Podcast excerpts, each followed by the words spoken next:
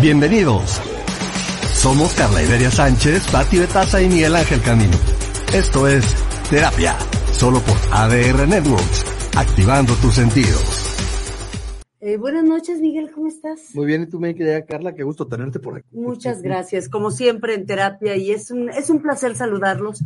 Y escojan, pues, la historia que quieran, el municipio que quieran. Eh, las personas medio matándose en el exterior del Estadio La Corregidora y la Policía Municipal corriendo hacia otro lado, o un alcalde que asume una presidencia municipal y dice, solo tengo dos policías, y ese alcalde es ejecutado.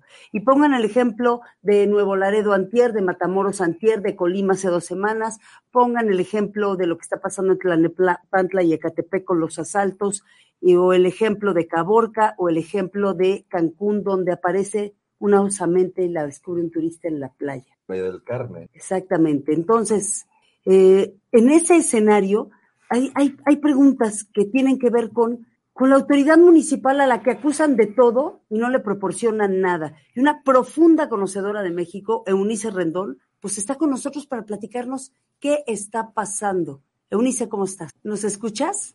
Los escucho, pero raro, como una voz así medio monstruosa.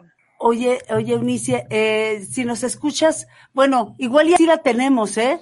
Pero este, eh, Eunice, eh, ¿qué te parece si... Ah, ok. Entonces, mira, vamos a hacer una cosa. Eh, ¿Puedes apagar la cámara? A ver si se oye mejor. Se desconectó. Muy bien. Entonces, dile que ahorita la volvemos a conectar. Ahorita vamos a hablar con Eunice Rendón sobre, sobre el tema de, de, la, de la violencia municipal, sobre todo porque Eunice acaba de escribir un artículo en El País eh, pues tremendo sobre lo que pasó con los gallos blancos. Eso fue terrible, Carla. Creo que aparte, digo, al margen de, de, de, de, lo vergonzoso que puede ser como aficionados al fútbol, que yo sé que tú también eres apasionada del fútbol, eh, el, el, el, que esta imagen dé la vuelta al mundo y que haya réplicas en Alemania, España, en fin, en todo el mundo, con fotografías grotescas, eh, gente caminando por, por, por, las afueras del estadio, viendo gente tirada, ensagretada y ni siquiera acercarse a asistirlos, ¿no? Exactamente. Una, es una indolencia. Es, estás diciendo la palabra completa. Y, y, muchas veces la autoridad local es acusada de indolente, pero la realidad que está viviendo el que vive en ese pueblo, el que vive en esa ciudad, el que vive en San José de Gracia, Michoacán, pues eh, es otra. Eunice, te, te rescatamos. No, no creo que la hayamos eh, pero ¿nos escuchas, Eunice Rendón? ¿Nos escuchas? Hola, Eunice. Buenas noches. Tenemos problemas con Eunice Rendón, pero no se preocupen porque aquí lo que importa es el contenido y ahorita la vamos a recuperar hasta por, hasta por teléfono. Así que eh, vamos a hablar antes de otro tema. Y el tema es una copita más. Y lo que y está ya nos haciendo. Vamos. Y ya nos vamos, pero pero lo que está haciendo el alcohol con los mexicanos después de dos años de pandemia. Luz Gabriela Hernández Flores, presidenta nada menos que de Alcohólicos Anónimos, sección México. ¿Cómo me gusta platicar con, con usted, Luz? Buenas noches. Buenas noches, Carliberia. Muchas gracias. Igualmente, aquí a sus órdenes. Hola, Luz. Buenas noches. Te saluda Miguel Ángel Camino. Miguel Ángel, muchas gracias. Pues, Luz, eso de una copita más está haciendo estragos tremendos, ¿verdad? Terrible. Como mencionaba la pandemia, pues si, si, antes existía el problema del alcoholismo, con esto se avivó aún más. Lamentablemente, sí ya empieza a haber incluso algunos números que nos demuestran que el incremento en el alcohol durante sobre todo el confinamiento aumentó bastante. En México simplemente tuvimos un aumento del 12% y en la Ciudad del México casi del 32%. Entonces, eh, pues no es que haya aumentado en general el alcoholismo, pero sí el consumo del alcohol derivado de esta situación. Hablamos, Gabriela, perdón, de, de, de eh, gente que compra alcohol, es decir, de, de, venta de alcohol. Exacto, exacto, sí, pues. El consumo, desde luego. Sí, efectivamente, todavía no se sabe exactamente el impacto en las personas enfermas de alcoholismo, ¿no? Que hayan adquirido la enfermedad durante la pandemia, pero sí ya empieza a reflejarse un aumento, por lo menos en el consumo de él. Entonces, y esto pues derivado por, por muchas razones. Oye, este, licenciada Luz Gabriela Hernández, usted ha visto como presidenta de Alcohólicos Anónimos, pues todo el, el abanico de personalidades que llegan por primera, por primera vez a una reunión de doble A. Mm, ese abanico de personalidades que cuando éramos chicos se nos hacía que era puro señor, ahora, ahora tienen nuestra edad, Pero, a ver, cuenta, cuéntame, eh, Gabriela, ¿qué está pasando con, con las poblaciones y edades y género? Sí, hay, hay datos realmente, pues, alarmantes, ¿no? En la última encuesta que hicieron las autoridades de salud, que se publicó en el año 2017 y que venía con respecto a la última del 2011, sí se vio un incremento realmente importante porque en la población total subió de un 12 a un 19% el consumo eh, del alcohol, ¿no? De forma, pues, fuerte. Eh, en edad, sobre todo, se vio un aumento entre los 12 y los 17 años, Y este aumentó de un 4.3 a un 8.3%. Y finalmente, de género, lamentablemente en el género femenino, es donde aumentó hasta 3.5 veces más el consumo de alcohol pasó de un 2.2% a un 7.7%. Y bueno, pues eso fue lo último en que se tiene ahora sí ya reportado como una encuesta, como una estadística, pero lamentablemente eh, si nosotros incluso en los grupos hemos visto que está llegando mucho jovencito y principalmente mujeres, muchas chiquitas, muchas chavitas. ¿Adolescentes? ¿Jóvenes? Sí. Tuve el gusto de ir apenas el domingo pasado a un grupo de muchos años, nuestro grupo Hamburgo, 49 años, y es impresionante ver que la mayoría de la gente que está ahí son gente que no pasa de 30 años y llegan pues muy jovencitos de 20 años. Y bueno, lo que da gusto es que pues hayan tomado la decisión de acudir a un grupo de autoayuda para tratar de superar esta enfermedad y que tengan una esperanza de recuperar su vida, pues todavía muy jóvenes. Oye, yo tengo, tengo una pregunta doble a, a, Luz Gabriela Hernández. Ella es presidenta de Alcohólicos Anónimos Sección México. Uno, el riesgo de pensar que la cerveza no es alcohol y no emborracha y que no es peligroso. Entonces nos la pasamos toda la tarde tomando cerveza. ¿Y qué pasa con el alcoholismo en México y la cerveza? Esa es la primera. Ok.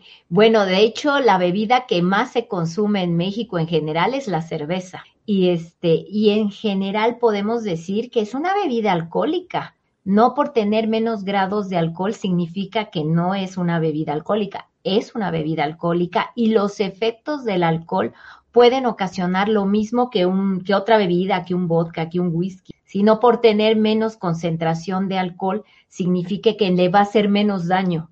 Eso es de hecho una creencia falsa en las personas y sobre todo en la gente que ya empieza a padecer la enfermedad de decir, no, yo puedo controlar mi manera de beber y voy a pasar, te lo voy a demostrar porque voy a pasar de consumir vodka a consumir cerveza. Esto es un autoengaño porque finalmente sigue siendo alcohol en menor concentración, pero sigue siendo una bebida alcohólica. Yo te quiero preguntar, Miguel, por ejemplo, en, la, en el histórico de un, de un hombre de un hombre que bebe socialmente, eh, empiezas con cerveza pero sí. el, el, problema es que ahorita están empezando con mezcal, pero me da la impresión de que, perdón, voy a decir marcas, de que hay como todo un consumo adolescente de Caribes Coolers y de Skies y de cervezas y tal, y que hay como una idea de que eso no te podría generar adicción o que no es peligroso tomar eso dos o tres de esas diario. Pues mira, aquí realmente es alcohol. Y hay que diferenciar un poquito eh, cómo podemos clasificar al alcohólico. En general, todos somos alcohólicos sociales. Es decir, si de repente vamos a una reunión o vamos a juntarnos para ver un partido, no sé, se nos antoja el viernes en la noche ir a tomar un, un, una copa con alguien. Y nosotros no tenemos realmente un efecto dañino en nuestra forma de ser y de desenvolvernos, eres un alcohólico social. El alcohólico fuerte es aquel que a lo mejor bebe con más continuidad, con más frecuencia, incluso aquel que puede tomar todos los días, pero que todavía no tiene un efecto nocivo en su salud en el sentido de que sea algo incontrolable. Y el alcohólico enfermo, que ya es ahora sí donde tenemos el problema, que es aquel que no puede dejar de beber, que bebe con una compulsión, ¿sí? Y aquel en que por su manera de beber tiene problemas en cualquier aspecto de su vida. Entonces, si tú empiezas a beber con poco eh, y realmente lo puedes controlar en el sentido que no te afecte, bueno, no hay un problema, ¿sí? Pero a lo mejor hay alguien que ya tiene la enfermedad eh, y que se toma quizá poco alcohol, pero le destroza la vida. Eso es el alcoholismo, aquellas personas que ya no pueden dejar de beber y les está causando un problema en cualquier aspecto de su vida. Descriptiva, Gabriela. Gabriela, ¿podría ser un poquito más descriptiva? Porque mencionas, ¿les destroza la vida? Pues sí, porque la, vamos a describir al alcoholismo. Primero es una enfermedad, no es un vicio. Mucha gente piensa que es un vicio y dices, es que no le echas ganas, es que no tienes fuerza de voluntad. No, ya tienes una enfermedad, tu cuerpo ya se hizo dependiente del alcohol, ¿sí? Entonces, eh, eh, de destroza la vida es cuando ya no puedes dejar de beber, cuando sabes que te está haciendo daño, cuando sabes que está destruyendo tus relaciones interpersonales, cuando está destruyendo tus relaciones familiares, laborales, ¿sí? Tu mismo organismo, en ese momento es cuando realmente ya tienes un problema y sí, el alcohol tiene efectos desde orgánicos, psíquicos y emocionales. Por eso se describe como una enfermedad social, física, psíquica y que si no se atiende, lamentablemente puede ser mortal. Eh, eh, mm, Gabriel Hernández de Alcohólicos Anónimos, pues a mí me ha tocado cubrir este, pues muchas reuniones de doble A, escucharlas, estar muchas horas, y, y, las personas narran historias muy dramáticas de por qué cayeron en el alcoholismo, pero a raíz de la pandemia, por ejemplo, ha crecido el número de personas que solo por el encierro y por acostumbrarse a beber viendo la tele o trabajando en cowork, en, en homework, este, se volvieron alcohólicas? Pues fíjate que es algo muy interesante. A nosotros nos ha tocado ver en los grupos que de repente llega una persona que decía, yo no bebía, pero como estaba encerrado, pues de repente se me antojaba una copita y lo empecé a tomar con asuidad. Y de repente me vi que estaba tomando muchísimo y que eran unas cantidades y unas botellas que llegaron a los grupos. ¿Sí? Quizás sea un motivo, un momento específico que no le cause problema y que al momento de regresar a su vida normal pueda en un momento dado no tener esa adicción, pero en otros casos sí. Y esto se da mucho por el encierro. Eh, hay muchas pérdidas, que eso yo creo que es una de las características fuertes de la pandemia. Una pérdida primero de la libertad, no puedes salir y si sales, sales con miedo, porque me voy a contagiar, me voy a llevar la enfermedad a mi familia. O sea, no hay una libertad real como veníamos teniéndola. Tememos pérdidas de personas, de familiares por muerte, tenemos pérdidas del trabajo, tenemos pérdidas de proveedores, es decir, a lo mejor quien sostenía mi hogar, pues ahora sí que se murió y ahora tengo que salir yo a trabajar. Y todo esto ha generado un estrés tan fuerte que la gente de una forma ficticia, en un momento dado, siente que una copita le va a aliviar ese estrés. Sí, decir, bueno, estoy muy estresado, pero una copita, o aquí que vamos a estar encerraditos un tiempo, pues vamos a tratar de convivir y qué más, pues echándonos su copita. Quizá empiezas con algo muy pequeñito, por eso es tan tremenda esta enfermedad, porque es muy silenciosa y de repente te vas dando cuenta que la copita ya se volvió una copita diaria o ya se vio, se volvió de a dos o tres veces al día y de repente te das cuenta que ya no puedes dejar de beber. Ahí es donde empiezan los problemas. Gabriela, ¿cómo, cómo, cómo, digo, habrá quien nos esté escuchando y que, que se identifique con, con lo que estamos platicando? ¿Cómo llegas a un grupo? ¿Cómo te puedes integrar a un grupo y de qué forma es el mecanismo? Bueno, aquí en realidad, eh, primero lo, óptimo es que la persona que cree tener problemas con su manera de beber pueda acudir a un, grupo, a un grupo por voluntad propia, ¿sí? Incluso en nuestros grupos de Alcohólicos Anónimos Sección México no obligamos a nadie ni a ir, ni a pertenecer, ni a quedarse, ¿sí? Es libre voluntad. Sin embargo, el alcohólico activo jamás va a ir casi casi por su propia cuenta para integrarse a un grupo. Entonces, muchas veces es la familia quien pide ayuda. Van a los grupos de alcohólicos y dice, bueno, yo tengo aquí un familiar y necesito que vayan a platicar con él.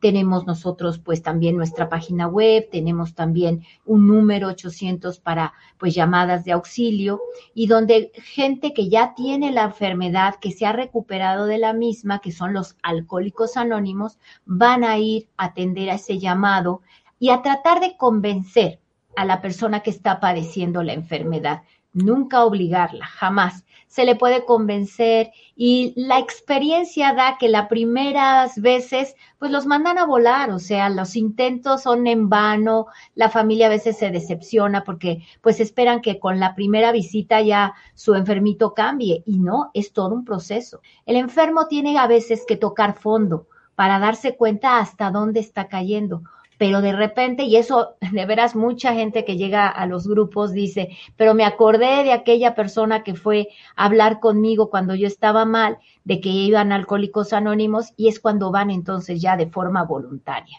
Eh, eh, Gabriela, ya casi tenemos que cortar la entrevista, pero me gustaría saber si hay personas que pueden tener un apego alcohólico, es decir, no no una enfermedad declarada, sino un apego alcohólico. Estoy pensando de quienes hacen el precopeo el miércoles, jueves y viernes durante su etapa de universidad. O sea, que beben fuerte y beben tres veces a la semana.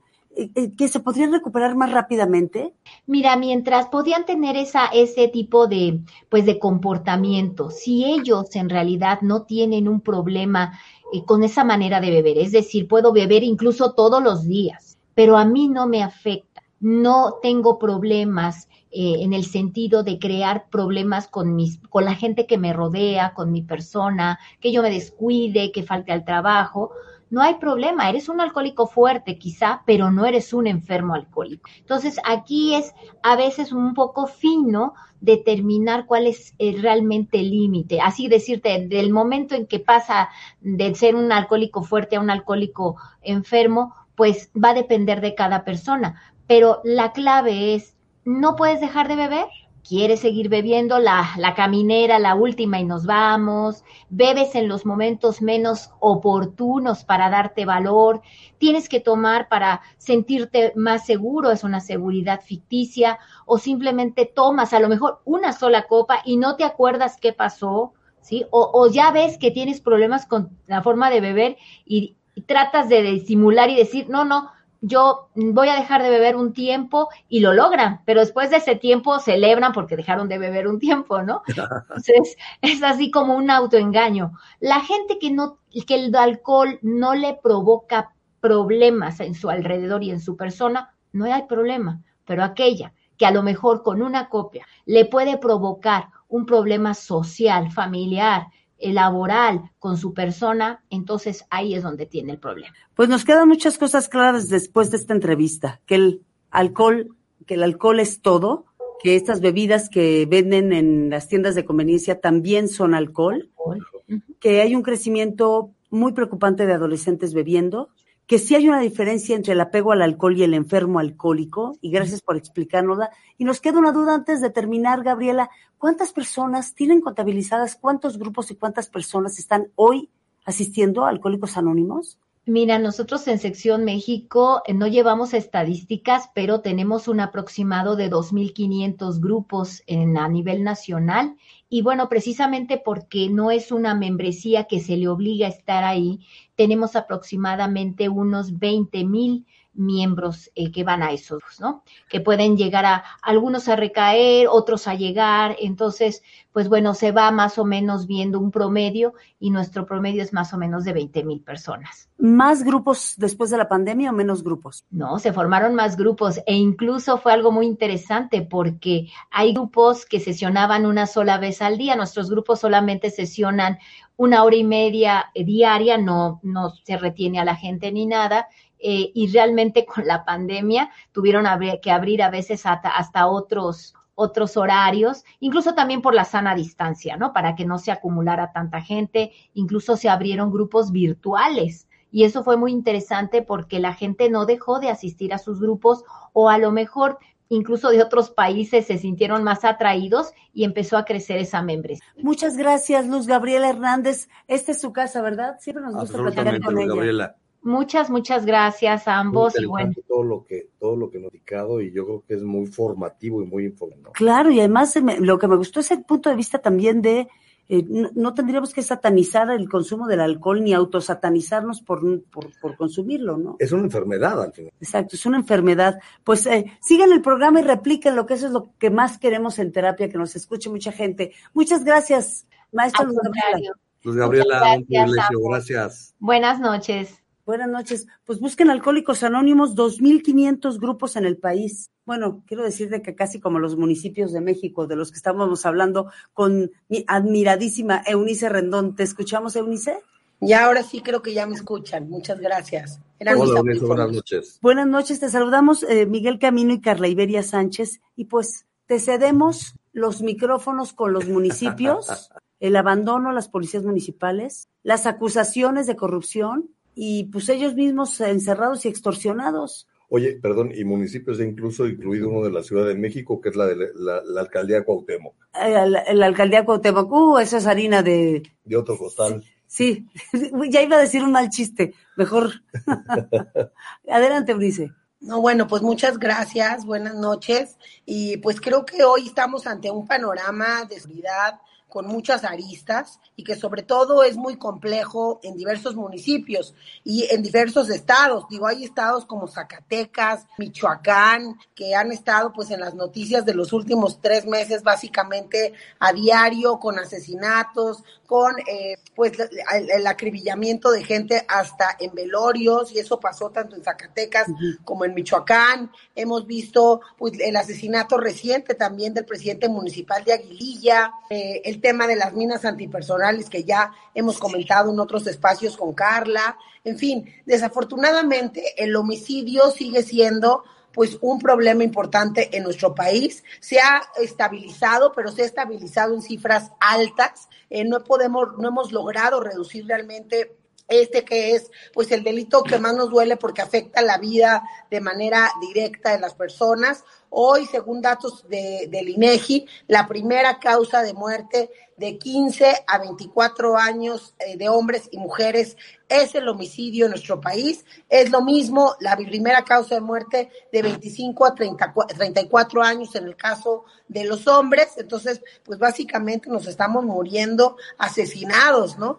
En muchos de los casos y eso creo que es una preocupación. Las dinámicas del crimen organizado que se han dado y la dispersión también de ese crimen preocupa. Vemos la reciente incluso detención del huevo, por ejemplo, y lo pongo como ejemplo porque al inicio de esta administración se hablaba de que pues ya no iba a ser como antes, que no era la detención de grandes capos lo que estaba al centro de la estrategia de seguridad. Y bueno, sin embargo se presumió como si así fuera con la detención del huevo, que sí, definitivamente el líder emblemático de los Zetas, el huevo desde chiquito pues era eh, alguien que cuidaba a las víctimas, que les encargaba de desaparecer los cuerpos, realmente tuvo una carrera criminal en ascendencia eh, desde muy pequeño formando parte pues de esta familia de los Zetas. Entonces, bueno, sí, pero aquí lo importante es la, la, violencia que también detona este tipo de tensiones. Vimos como en los días subsecuentes ataques a diferentes puntos o estaciones militares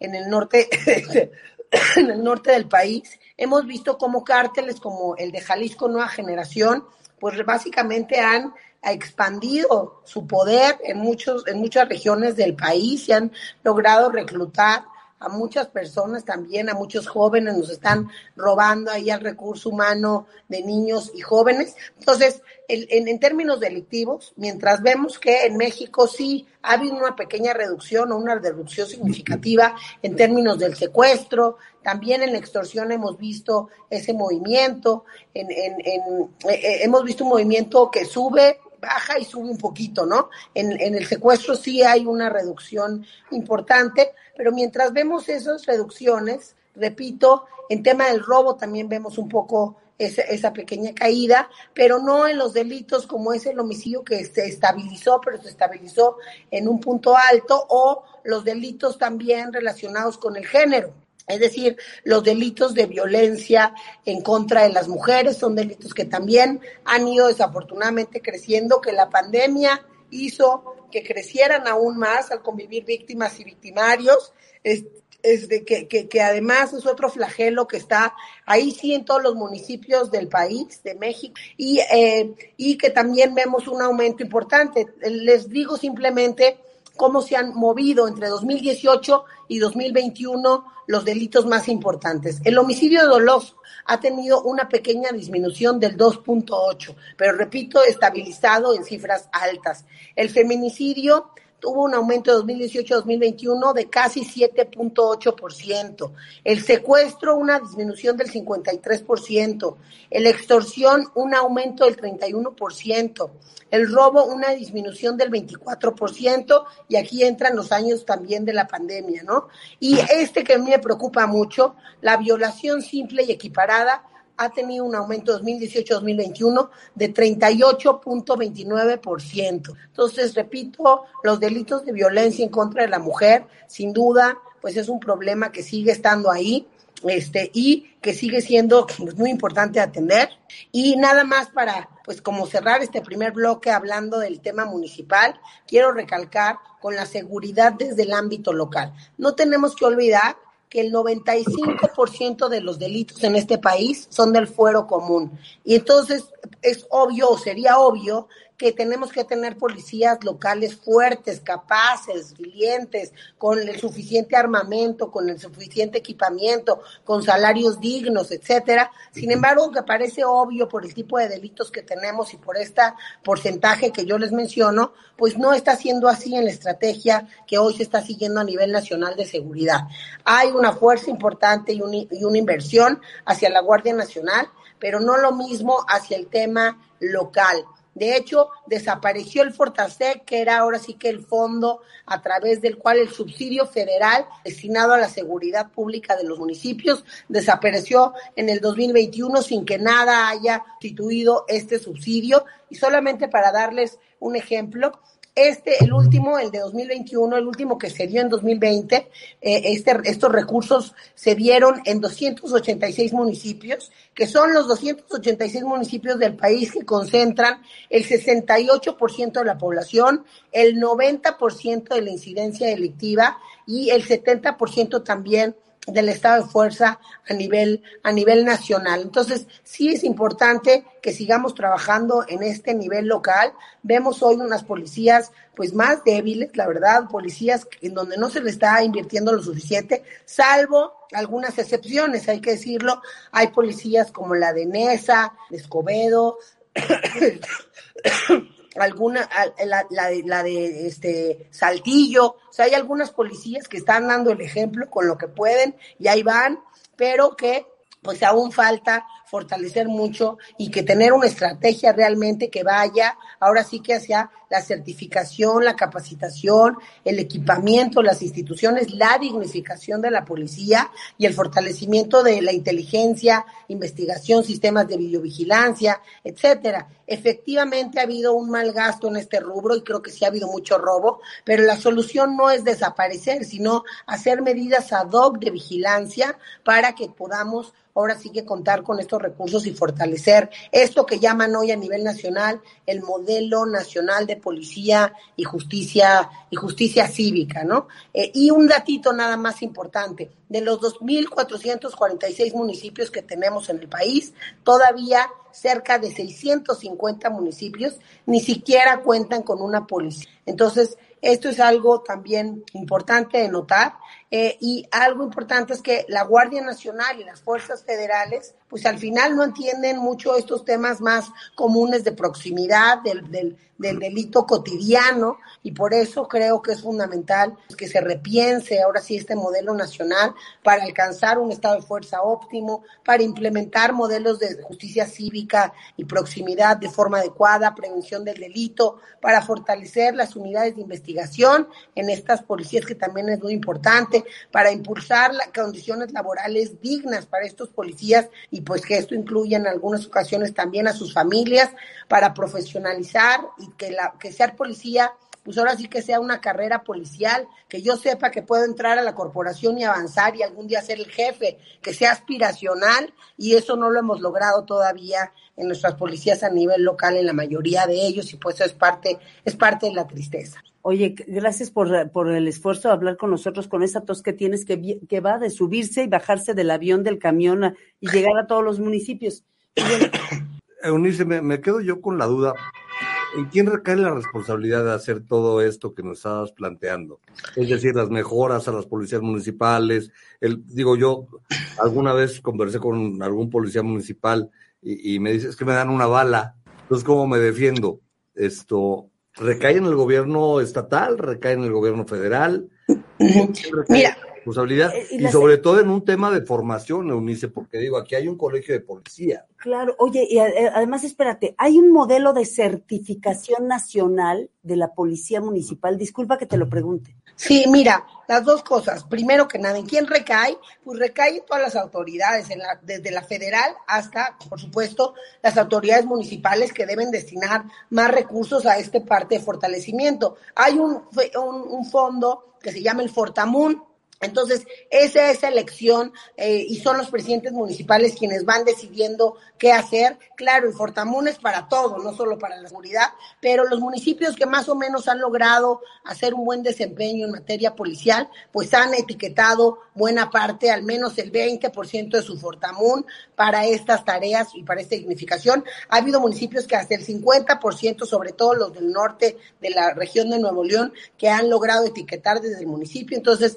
recae en la responsabilidad en todos, pero en el tema federal, en donde creo que está equivocado el camino y en donde recae mucho esta responsabilidad de fortalecimiento, es en el Secretariado Ejecutivo Nacional del Sistema de Seguridad Pública Nacional.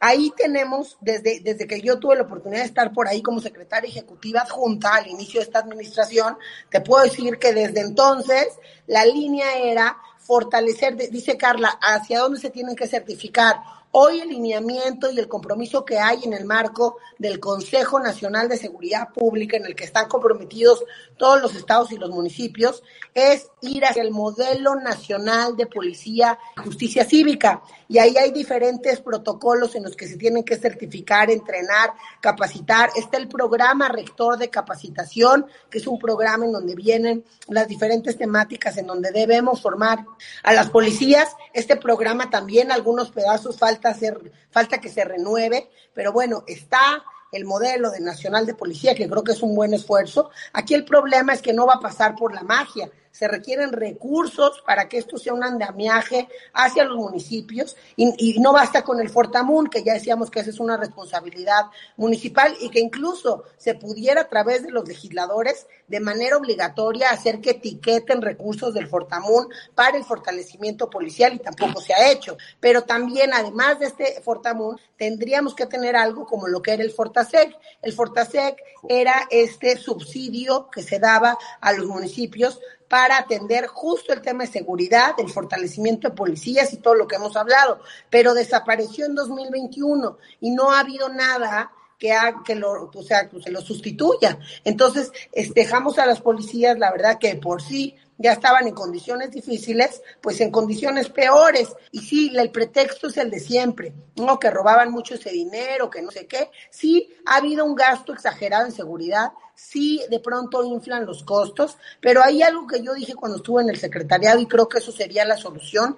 En la federación y quien maneja estos fondos desde esta federación, el secretario ejecutivo, debiera tener un catálogo con calidades mínimas y precios máximos por cada componente de lo que se necesita para este fortalecimiento y de esa forma puedes realmente tener una transparencia de recursos importante, loable y que funcione, porque la verdad también le estamos apostando todo a la Guardia Nacional, la pobre Guardia Nacional también no le toca todo, pero hoy sí le toca todo, ¿no? Entonces, a pesar de que tenemos un despliegue muy importante, no logramos tener todavía resultados tan importantes como ese despliegue. Es decir, hoy tenemos más de 113 mil elementos de la Guardia Nacional en todo el territorio, pero mucho de este despliegue básicamente está sirviendo para la disuasión no para la acción directa de este 95% de delitos que son del fuero común, repito. Entonces, incluso la Guardia Nacional, yo estoy segura por muchos de los que conozco, que ellos también quieren policías locales más fuertes para poder coadyuvar. Y, finalmente creo que eso es algo que todavía no logramos. Exacto, falta un tema eh, que yo me acuerdo que lo cuestionábamos cuando se estaba conformando la Guardia Nacional, en el principio de esta administración, que estos ejemplos, estos cuerpos, cuerpos, digamos, supramunicipales, supraestatales, ¿no? Eh, como la Gendarmería primero, Guardia Nacional después, nosotros preguntábamos qué, qué pasaba con los mandos medios de, de, la Guardia Nacional, porque si tú no fortaleces a los mandos medios de las fuerzas policiales, pues lo que tienes es eh, individuos armados y poco capacitados y sin conocimiento del entorno. A ver, eh, Eunice, eh, oigo, hay, hay una expresión que me cansa mucho, que es como de, este fue el Ayotzinapa del gobierno federal, ¿no? Entonces piensas en el tráiler que volcó cuando murieron 56 migrantes, en las masacres de Zacatecas, en eh, lo que ha pasado en Coahuila, en la, el aumento de, violencia en Cancún. Y eh, es que, pues entonces ya sumamos, ya sabes, como, como ya sumamos muchas crisis de seguridad.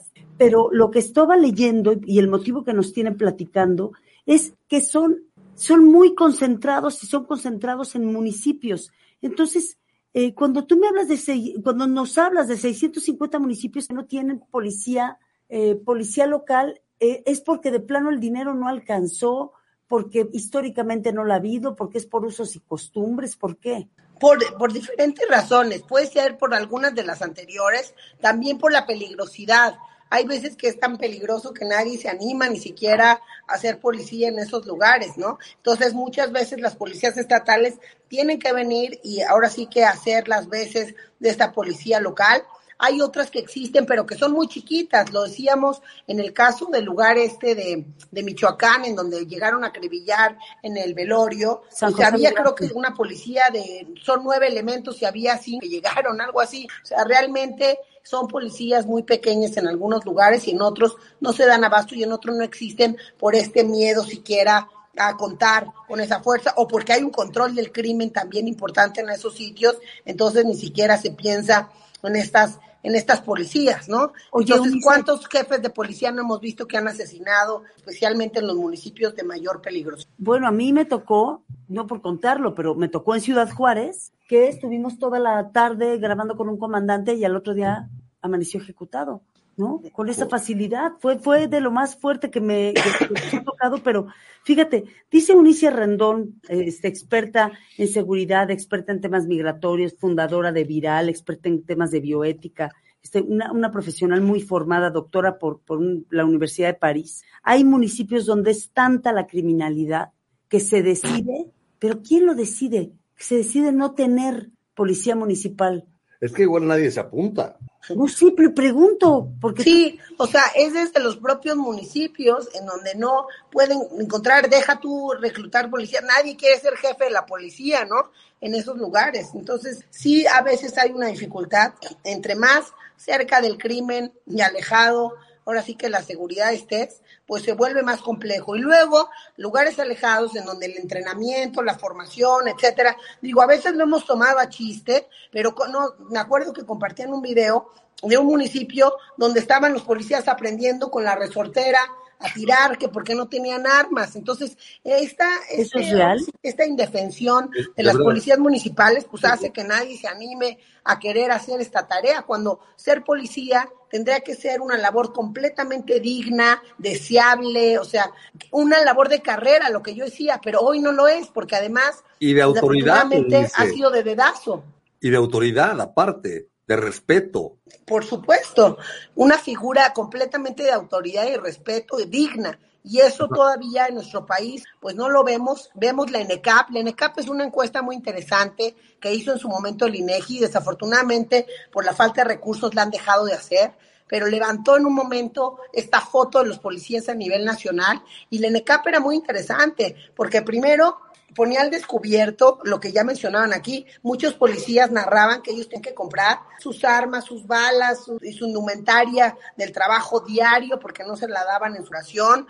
Muchos otros policías también narraban que ellos requerían mayor capacitación en proximidad, en trabajo con poblaciones vulneradas, en prevención del delito, en todo el sistema de justicia penal para terminar de entenderlo de forma eh, adecuada y a cabalidad. Entonces, sí hay una demanda desde estas policías mm, que desafortunadamente pues no no se está cumpliendo. Ah, una pregunta que siempre me acuerdo yo del NECAP y que quedé eh, muy sorprendida, cuando les preguntan de por qué son policías, la mayoría contesta que porque no encontró otro trabajo. Y ah. solamente el 2% creo que contesta que por vocación, el, el, el 2.5 contesta que porque le interesa la seguridad eh, del país, en, en, fin, no están tampoco por el verdadero propósito, pero no es culpa de ellos, repito, creo que es culpa de cómo se ha generado el sistema y ahí sí creo que hay algo que aprenderle a los militares y que, y que ha funcionado en, en la parte militar, pues es que ellos sí tienen un sistema de carrera, o sea, ellos sí entran de soldado raso y algún día pueden ser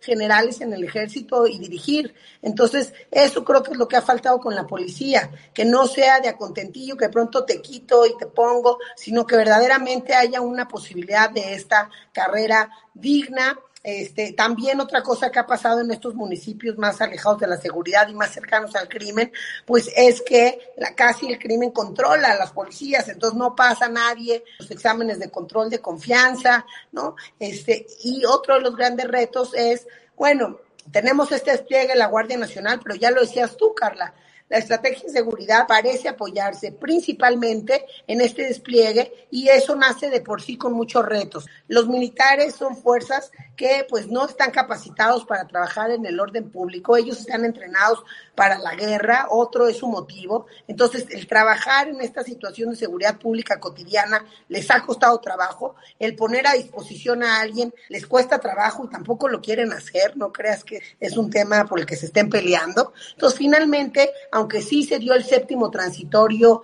eh, del decreto por el que se crea la Guardia Nacional para que participe en la seguridad pública, aunque hay ahí varios este, eh, ajustes que ha habido en la ley, de todas formas, pues no, no es como se está implementando en la parte local. Es que es, que es impresionante. Eh, Miguel. Es que, eh, dice, yo, yo quisiera preguntarte, sé que estamos en el tema de policías municipales y justo es en pequeños municipios donde normalmente el, el crimen organizado y los delincuentes han aprovechado la oportunidad para matar ya contando al del día de ayer, tristemente, a 32 colegas periodistas en lo que va de este sexenio, que son tres años y tres meses. ¿Qué opinión te merece este tema? me parece que es parte de este caldo de cultivo que estamos viendo, ¿no? Esta matanza ya eh, de periodistas, ¿no? De, de, de, de, gente que está, pues ahora sí que al pie del cañón en estos sitios denunciando lo que sucede, me parece terrible, porque es parte esa falta de Estado de Derecho de la que estamos hablando. En estos rincones en donde vemos minas antipersonales, o sea, realmente pareciera estar en, en, una guerra, ¿no? Entonces, sí creo que eso nos es una muestra más de la falta de Estado de Derecho y de la falta, ahora sí que de seguridad y de justicia que tenemos en todo el territorio, porque también no solamente es los que han matado, es a quien han castigado por esas muertes de esos periodistas. Entonces quedan en la impunidad y esa es también la gran preocupación en este, en este país. Oye, pues yo te conmino, fíjate, ya se nos fue tan rápido la hora que tenemos que irnos en tres minutos. Y tenemos un fiscal más preocupado por sus asuntos personales ah, bueno. que por todo esto. ¿no? Ah, también eso bueno, es verdad. Otro, oh, bueno, o sea, hoy ya. Ese escándalo, se, otro cultivo. Sí, bueno, hoy, hoy el debate en Cámara de Diputados se puso muy bueno. Eunice, por favor, por favor, nos encantaría tener otra plática pronto en el que habláramos, fíjate, del crecimiento de poder de los grupos criminales, no que no conozcamos su, su, la vileza con la que actúan, pero ya cuando estamos hablando de minas antipersonales, estamos hablando de otros niveles. Pero por otro lado, evaluar, evaluar más el tema del policía municipal, cuántos muertos, cuál equipo, eh, y, estudiar un poco más el mapa, porque nos quedamos cortos, es un tema demasiado amplio, ¿no? Y demasiado delicado. Y además, ¿por qué defender a otro de tu pueblo? ¿Vale la pena defender al... A, tú perteneces a un municipio, generalmente son gente del municipio. ¿Doy mi vida por ti? ¿De, ¿Doría mi vida por ti como policía? Estás diciendo, creo que claves muy importantes. En este país cada día muere al menos un policía asesinado en su labor. Y bueno, como bien dices, ¿quién valora eso realmente? ¿Ese policía cuando muere, su familia tiene algún seguro? o simplemente queda en el olvido, como pasa en muchos de estos municipios. Entonces, lo que significa ser policía, creo que lo deberíamos reflexionar todos más, valorar más esa labor y por supuesto ver en qué condiciones pueden estar en, menor precariedad, ¿no? Tienen deficiencias, ya decíamos, en armamento, falta de seguro médico, bajos salarios, despidos injustificados todo el tiempo, en fin, todo el tiempo tienen incertidumbre hasta dejar a la familia y no saber si van a volver.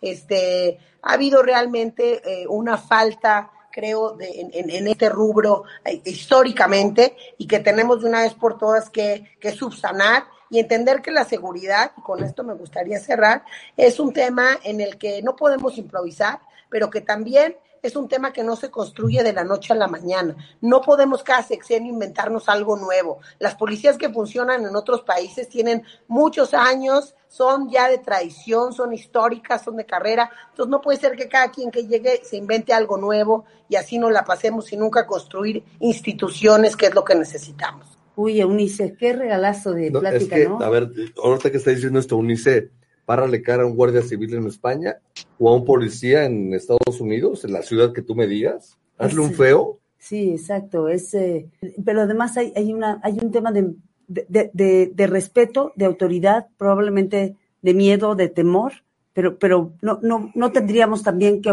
que hacerlos objeto de nuestra burla en el presupuesto. Y esto que pasó, esta desaparición de estos fondos, es una burla a la, a la seguridad de los municipios de México. Porque además esos fondos, Carla, eran simplemente el 0.068% del presupuesto. O sea, no significaba mucho para el presupuesto federal. Pero es que había que usarlo para otros eh, programas clientelares. Pues Imagínate nada más. Eunice Rendón, gracias, gracias y gracias por regalarnos esta hora siempre. Muchas gracias a ustedes. Buenas noches. Y perdón por mi voz tan dulce. No, hombre, quédatela, quédatela, que, que, que es pegadora, es pegadora. Gracias, Eunice. Adiós, buenas noches. Buenas noches.